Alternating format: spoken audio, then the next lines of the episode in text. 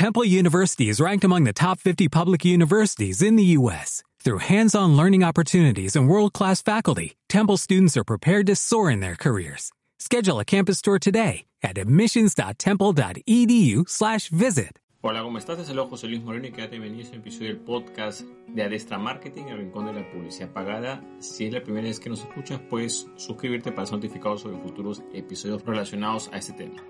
A continuación vamos a hablar sobre los diferentes tipos de clientes o supervisores de anunciantes. Cuando se trata de un cliente, realmente hay una persona con la cual nosotros vamos a rendirle cuentas o vamos a interactuar más. A ese perfil me voy a dedicar específicamente. No voy a hablar específicamente que si el cliente, digamos, que es un cliente VIP o que si es un cliente de, digamos, eh, por nivel de ingresos si te trata bien, te trata mal. O sea, vamos a hablar específicamente de las acciones que puede tomar o no tomar esta persona y cómo estas acciones pueden influir o no influir en el rendimiento de los anuncios. Entre los diferentes tipos de clientes o supervisores de anunciantes o también puede ser de agencias como tal, tenemos el primero que es el que delega al 100%, ¿no? Simplemente contrata a un anunciante de una agencia experimentado y delega todo ese trabajo. Ahora, dentro de la delegación hay como unas submodalidades, ¿no? La primera está eh, la que delega, digamos, que se olvida de todo y que ni siquiera se involucra en nada y ni siquiera en el análisis. O sea, no, le interesa ver ni el análisis de estadísticas, nada, simplemente contrata a la agencia y la agencia se hace cargo de eso y listo.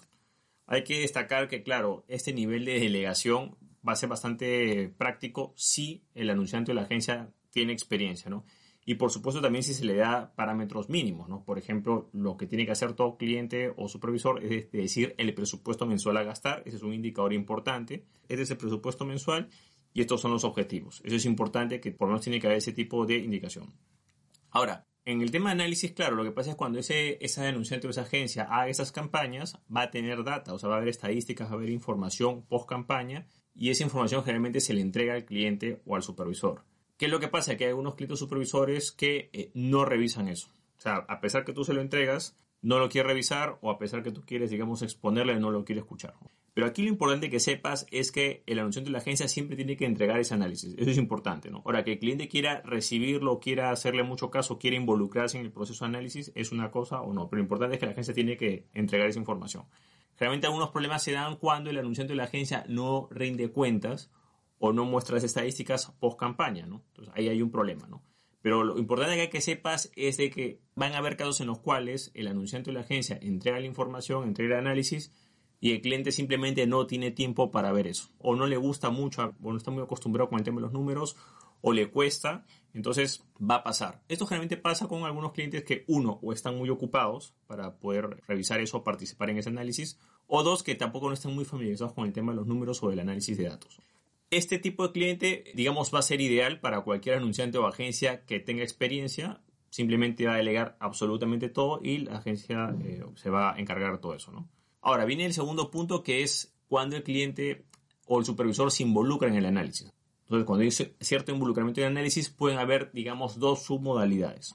El primero está en lo que corresponde a lo que llamo análisis productivo, que es cuando el supervisor o el cliente realmente eh, hace una labor que sí es necesaria, digamos, y sí va a ayudar bastante al anunciante o a la agencia a mejorar el trabajo. Por ejemplo, si bien el, anunciante o la agencia tiene la capacidad de hacer su propio análisis, siempre es bueno que el cliente también pueda participar en eso. Entonces, a veces se rinde a cuenta, se le muestran estadísticas y en ese momento, en esa exposición, se pueden analizar algunos puntos o mientras el anunciante o agencia va explicando algunas cosas al cliente, el cliente también va a poder dar su feedback o va a poder dar su punto de vista e incluso van a poder analizar algunos datos juntos. Entonces, en este caso, el análisis es productivo siempre y cuando el cliente, digamos, al menos pueda participar. Y aquí lo más importante es que se haga en periodos que tengan, haya una muestra significativa. Por ejemplo, un análisis muy productivo puede ser analizar las, estadísticas de todos los anuncios ocurridos en el mes. Totalmente productivo. Hay que tomar en cuenta que hay un punto en contra que es cuando el análisis se vuelve improductivo. El análisis improductivo generalmente se da cuando el cliente supervisor sobreanaliza o eh, quiere analizar o quiere ver esos datos en un corto periodo de tiempo. Por ejemplo, quiere analizar estadísticas semanalmente, de los anuncios diariamente, cada dos semanas, quizás tres semanas como que podría ser, ¿no? Siempre lo recomendable es un mes, pero ya si hay una revisión semanal de estadísticas o diaria, ya es un mal síntoma. Entonces ahí, digamos, ese análisis hace generalmente va a ser, eh, no va a ser productivo porque simplemente no hay la muestra significativa. O sea, si tienes una campaña que está durando todo un mes o dura varios meses, estás revisando diariamente o semanalmente, vas a, ver una muestra no significativa, vas a ver la información incompleta y te va a llevar a hacer análisis que son, digamos, eh, poco productivos o, poco certeros o que no tienen mucho, mucha base o mucho sustento.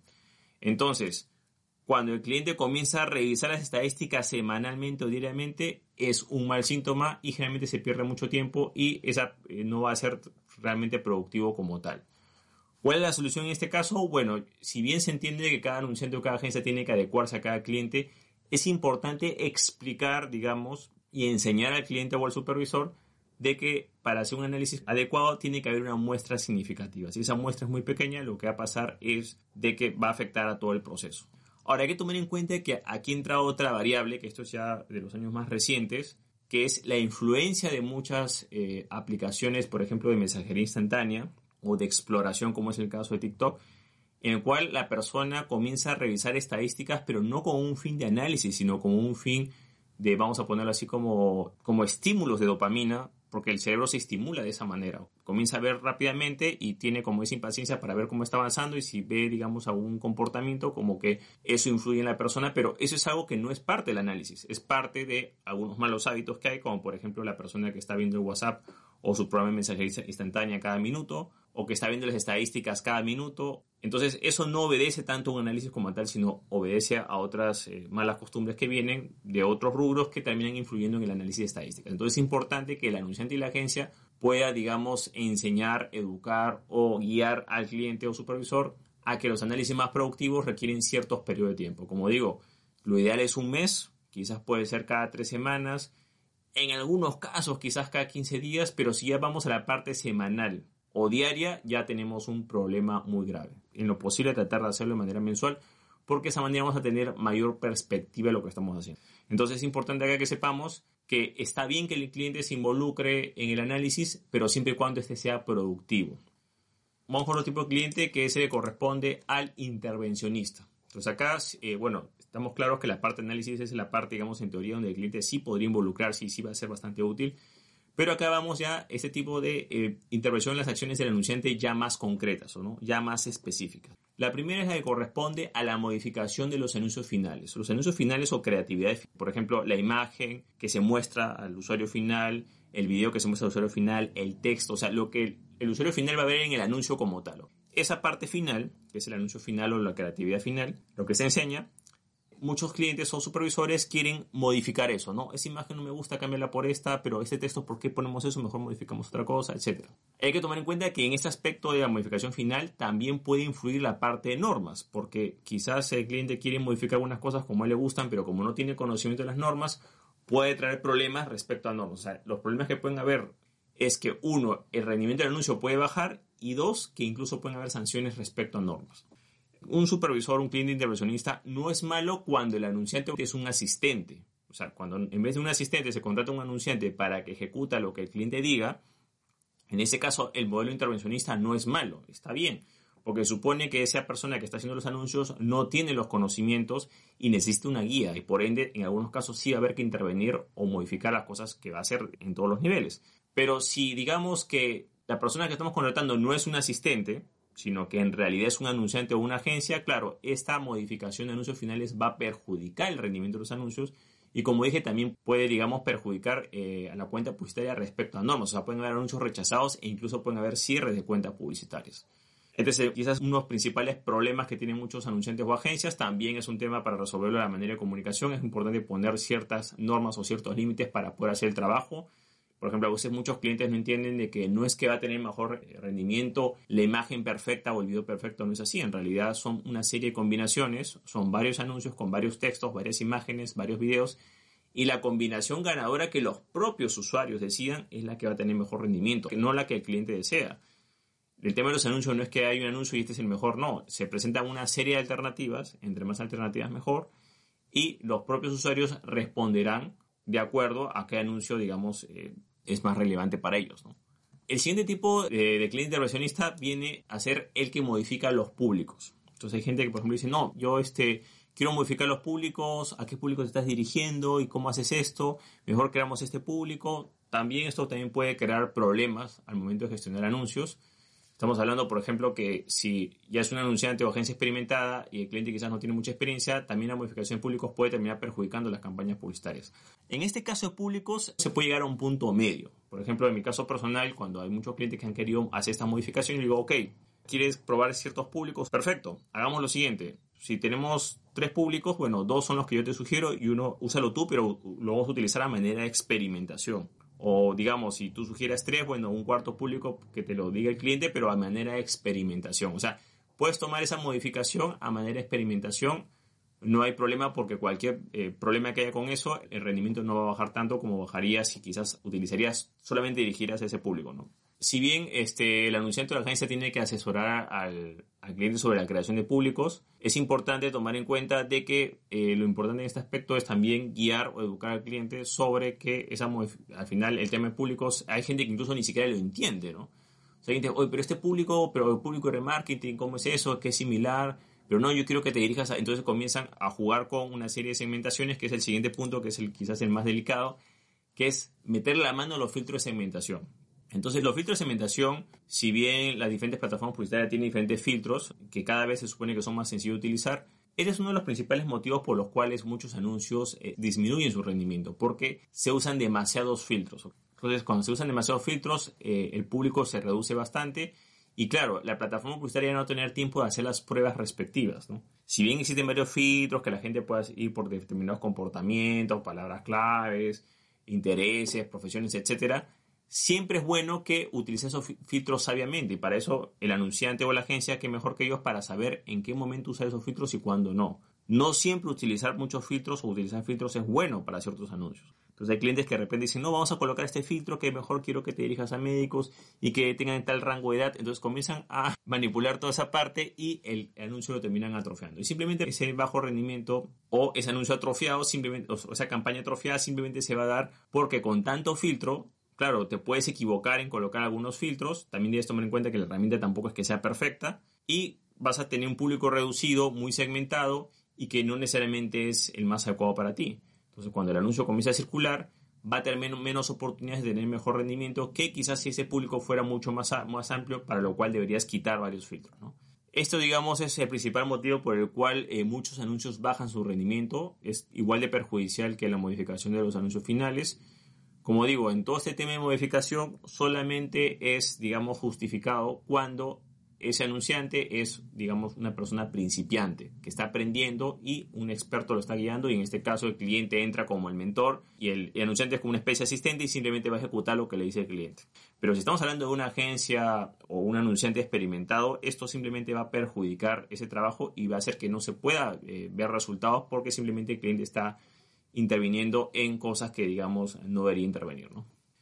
Y por último, y no menos importante, es la modificación de la distribución del presupuesto. Como mencioné anteriormente, el cliente o el supervisor sí tiene que decir cuál es la cantidad mensual que se va a gastar y por supuesto cuáles son los objetivos, o sí lo tienen que decir. Pero ¿cuál es el problema? Que muchas veces eh, se le mete, el cliente o el supervisor le mete la mano en la distribución de ese presupuesto. Por ejemplo, todo anunciante tiene que destinar un, porcentaje de presupuesto para hacer pruebas, que puede ser de 5 a 10%.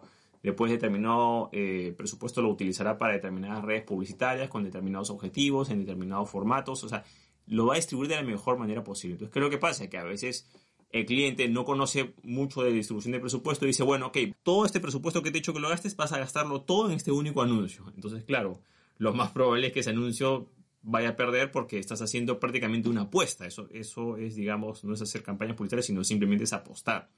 Y pasa mucho con muchos clientes que dicen, bueno, tengo la sensación de que puede, este anuncio va a pegar y va a ser muy bueno, así que todo el presupuesto este mes, lánzalo a este video o a esta imagen. Claro, eso prácticamente es una apuesta, ya no sería gestión de presupuesto.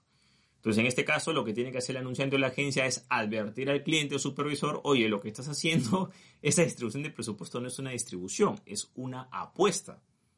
Y no debería estar apostando con, dinero publicitario. O sea, lo correcto es que si quieres hacer alguna prueba o una apuesta de ese tipo, bueno, pues harás un experimento a manera de experimento con el 5% de tu presupuesto del mes. Pero no puedes apostar todo a un solo anuncio si ni siquiera, digamos, eh, sabes si va a funcionar o no.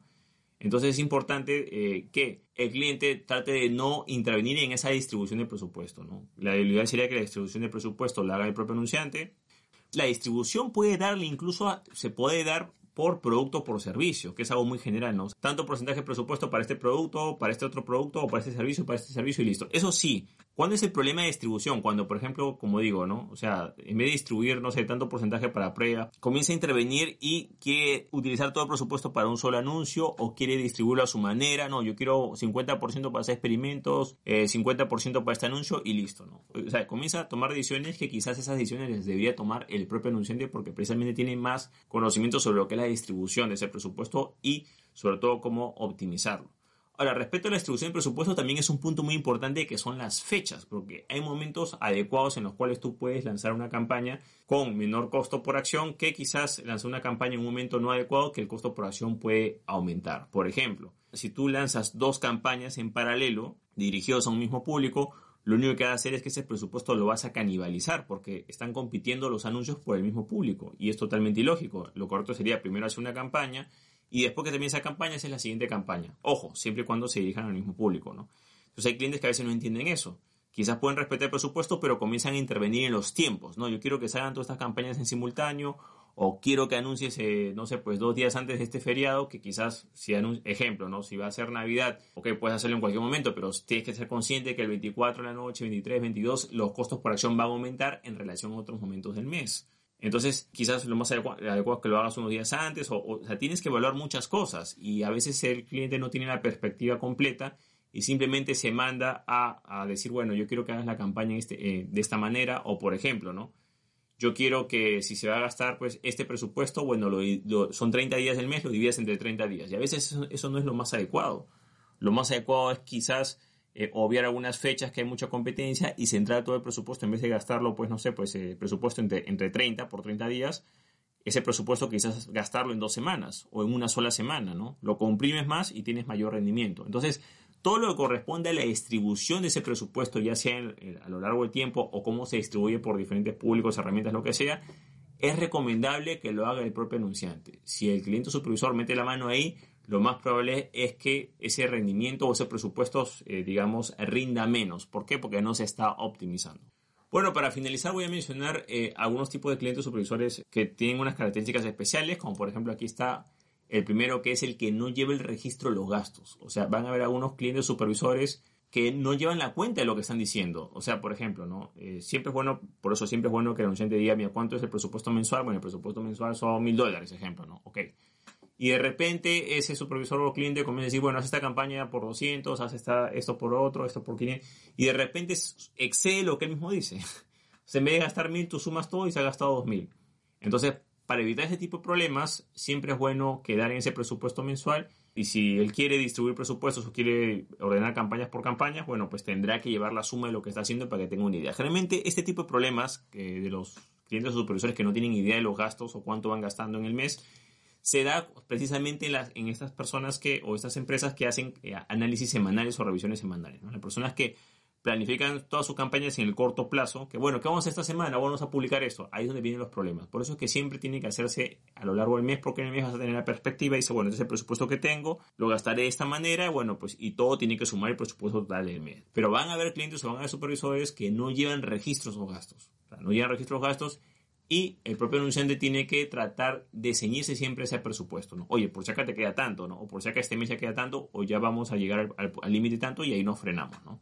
Es muy importante tener ese orden porque hay que tomar en cuenta que hacer anuncios no solamente es presentar anuncios, sino también es gestionar los presupuestos que te dan, para que de esa manera no haya sorpresa. ¿no? A veces, por ejemplo, en una empresa hay varias personas y de repente pues a alguien se le ocurrió subir el presupuesto ese mes sin pedir supervisión o sin hacer un análisis o sin llevar la cuenta y de repente siempre van con el anunciante. Oye, pero si el presupuesto era mil dólares, ¿por qué has gastado cinco mil? Bueno, he gastado cinco mil porque esto fue lo que me dijeron, ¿no? Entonces, estas son las instrucciones específicas y sumando todo eso sale 5.000, no sale 1.000. Entonces es importante llevar ese registro de esos gastos. Si vemos que el cliente o el supervisor es muy despistado en ese aspecto, bueno, pues podemos hacer un recordatorio. Oye, si es que ya vas a llegar al límite de presupuesto, ¿no? Eh, por anuncios. Si digamos que ya vas a anunciar esto, ya no te va a quedar para este mes. O sea, es importante hacer ese tema porque no todos los clientes tienen esa facilidad. Otro punto es cuando el cliente supervisor tiene varios anunciantes simultáneos. Esto es bastante peligroso, sobre todo cuando el cliente tiene mucha experiencia en el tema, ¿no? Entonces de repente tiene un anunciante o una agencia que está trabajando, pero en paralelo tiene otro anunciante con otra agencia y todos eh, manejando la misma cuenta publicitaria. Eso puede volverse un caos. Ahora, sí es válido tener varios anunciantes simultáneos cuando quien está haciendo el trabajo es la agencia. O sea, si una agencia contrata a un anunciante A y un anunciante B, por supuesto que no hay problema, ¿ok? Porque es una agencia que está dando ese servicio a un tercero y la agencia sabe cómo se está organizando, ¿no? O sea, si una agencia de publicidad pagada online y subcontrata ese servicio a dos, tres anunciantes, no hay problema porque tiene esa noción o ese orden, ¿no?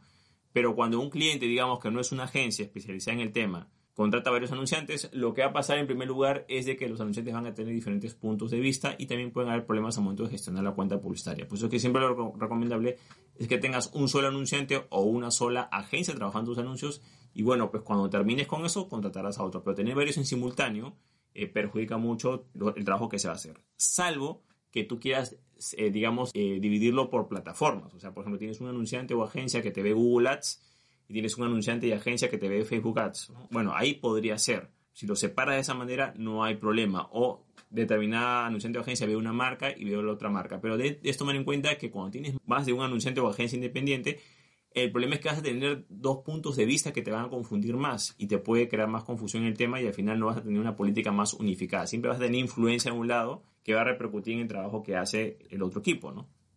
Y por último, y no menos importante, está lo que es eh, los asesores simultáneos. Entonces, de repente, el cliente o supervisor está trabajando con un cliente de una agencia, ok, perfecto, pero tiene un asesor, una persona que está hablando por ahí, no, no, no hace los anuncios, pero está hablando, opinando, diciendo. Ahora, ¿cuál es el problema?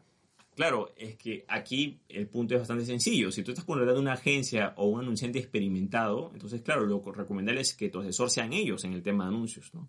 Porque al final si tú tienes varios asesores, lo único que vas a hacer es que te vas a desenfocar. Ojo, relacionado a ese tema. No sé, si ya tienes una agencia o un anunciante experimentado, contratado, haciendo tus anuncios, la asesoría que querías pedir sería a ellos, porque ellos son los que están haciendo tus campañas. Acá también quiero mencionar que también ese es un problema que también he visto en muchas empresas, ¿no? Que de repente contratan a una agencia o un anunciante y hay casos en que tienen 3, 4 asesores hablando sobre el tema, ¿no? Entonces es algo bastante complejo y hace que el cliente supervisor se desenfoque demasiado.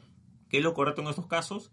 En estos casos es de que el cliente se asesore con el anunciante de la agencia que está haciendo el trabajo, porque ellos precisamente son los que están en el día a día viendo las cosas. Por supuesto que a veces puede asesoría de otros rubros o de otro tipo, sí, pero si es asesoría respecto a anuncios, se supone que estás contratando un anunciante de una agencia, ellos deberían ser tu principal fuente de referencia al momento de hablar sobre anuncios. Entonces es ilógico que tú tengas a alguien contratado para que haga un trabajo y otro te asesore sobre ese mismo tema. No tiene, no tiene sentido, ¿no?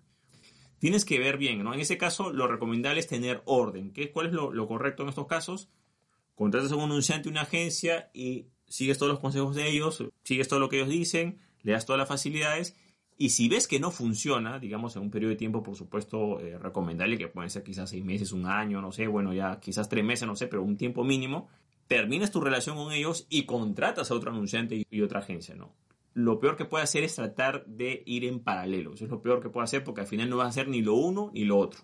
Ahora, si tú vas a probar un anunciante de una agencia, por supuesto que tiene que pasar un, tiempo eh, mínimo para poder evaluarlo, que puede ser quizás tres meses a seis meses. No lo vas a poder evaluar en una semana ni en dos semanas y quizás ni siquiera en un mes.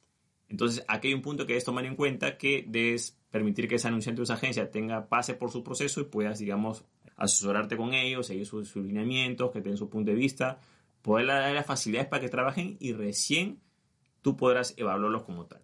Lamentablemente hay muchas, muchos anunciantes de agencias que son muy buenos, pero lamentablemente a veces el cliente pues no le puede sacar el máximo potencial simplemente por los problemas que te he mencionado anteriormente. Por lo tanto, recomiendo que aquí en este punto importante es que siempre contrates un buen anunciante y una buena agencia y segundo, que sepas que eso no es suficiente, sino que también tienes que dar las facilidades para que ellos puedan hacer su trabajo y puedan tener el máximo rendimiento posible. Bueno, de esta manera hemos conocido sobre cuáles son los principales tipos de clientes y o supervisores de anunciantes o agencias en publicidad pagada online.